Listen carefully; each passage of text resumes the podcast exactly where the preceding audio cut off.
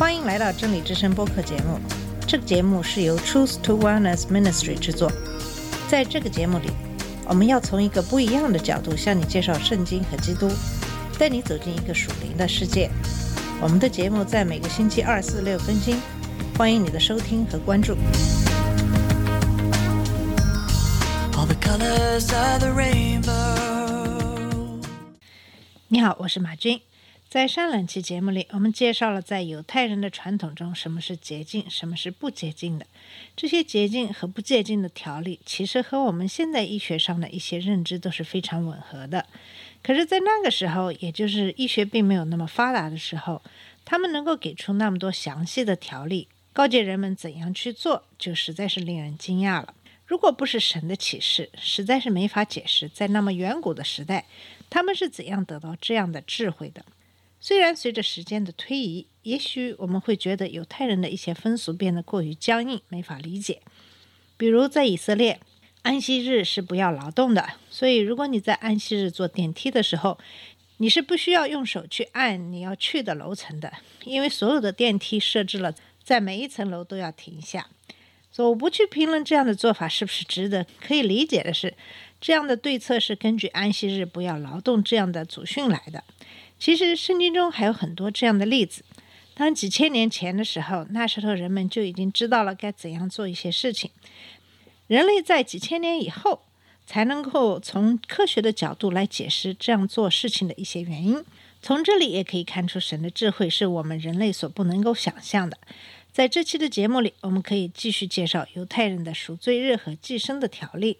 在介绍这个之前，我想跟大家分享一下我们现在的新冠瘟疫以及疫苗的情况。在一月二十号，拜登上任总统之后，他许诺要达到每天接种一百万疫苗，在一百天之内，希望能够接种一亿人，也就是让我们国家三分之一的人民可以达到免疫。现在拜登上任还不到六十天，就已经达到了每天接种两百万疫苗的目标。在三月十一日的全国讲话中，他说要让所有的州在五月一日的时候，疫苗的接种对所有的成人开放。希望在七月四日，就是国庆节的时候，我们可以不需要有任何的限制来欢庆国庆节。这对于美国人民来说，真是一个好消息。目前在市场上的疫苗有三种：瑞辉、莫德拉和强生。瑞辉和莫德拉跟强生疫苗的制作方法不一样，强生是使用传统的灭活疫苗技术，瑞辉和莫德拉使用新技术的 mRNA。瑞辉和莫德拉需要打两剂疫苗才能免疫，强生疫苗需要打一剂就可以。但是如果从实验的结果来看，打了一剂的瑞辉和莫德拉并不比一剂强生的疫苗要差一些，只不过是这三款疫苗在他做实验的时候，他们实验的是。打两款疫苗和打一款疫苗，他们只能按照实验的结果来申请疫苗的试打。大家可以根据疫苗的供给情况选择试打疫苗。这是关于疫苗的最新进展情况。下面继续查考立位记的十六章。在立位记的十六章，主要讲述的是赎罪日的一些惯例。赎罪日在犹太人的日历里恐怕是一个最重要的日子了，是以色列人一年中最重大的日子之一。赎罪日是在第七个月的第十日，也就是祝棚节的前五天。赎罪这个词在希伯来文是遮盖的意思。在这一天，以色列全族都要承认他们的罪，大祭司要带着寄生的血进入至圣所，为他自己和百姓赎罪。他们要献上祭物，宰杀牲畜。流他的血，使百姓的罪被遮盖。虽然赎罪日往往与耶和华的节期并列，但事实上这是一个禁食和严肃的日子。在这一章的开始说到，亚伦的两个儿子进到耶稣的面前死了。死了之后，耶和华小谕摩西说：“要告诉你哥哥亚伦，不可随时进圣所的幔子内，到柜上的深座前，免得他死亡，因为我要从云中显现在深座上。”我们知道圣经中许多地方记载神显现的时候，我们也知道神的能量是很大的。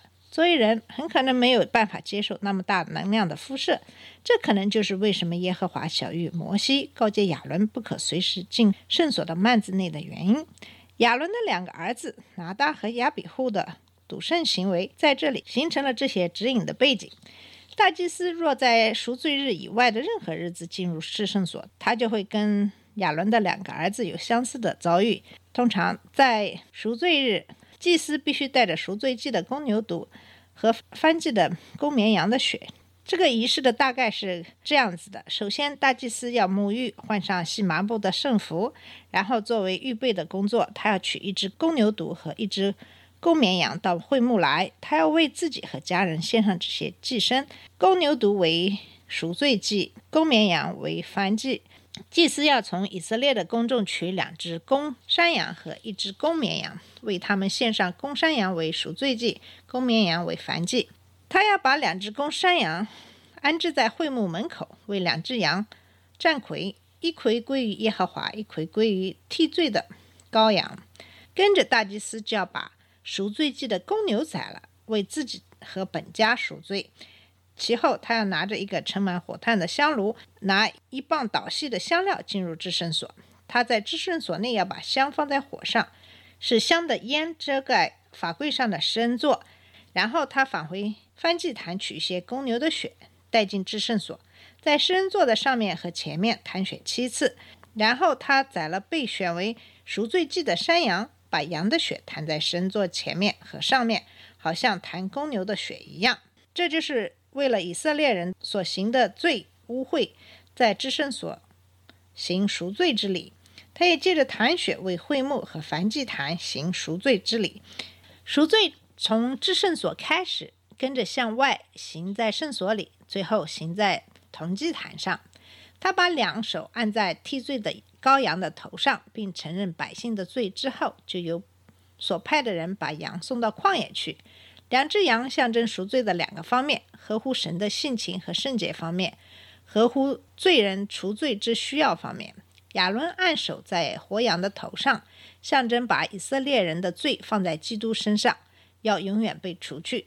大祭司要在圣处沐浴，这里的圣处可能是指洗涤盆，然后穿上柔美的衣服。犹太人的传统说，那些白色的细麻布衣服以后不再穿了。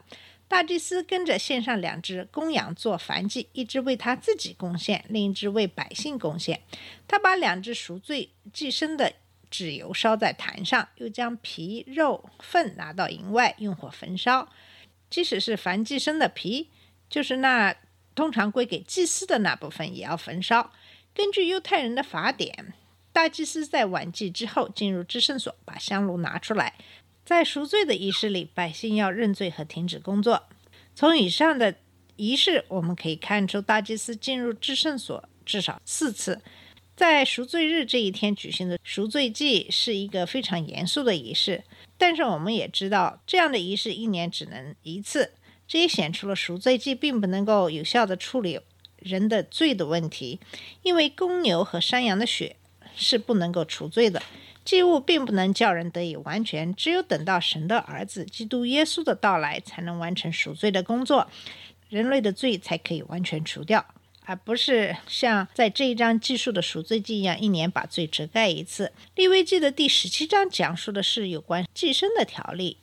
有些人把第十七至二十六章称为圣洁的法典，因为这几章详细描述如何过圣洁的生活，呃，多以讲解其意义。它的中心经文是：“你们要圣洁，因为我耶和华你们的神是圣洁的。”这就是在十九章第二节里面说的。在第十七章的一到九节里，不同的解经家对这一段经文有不同的看法。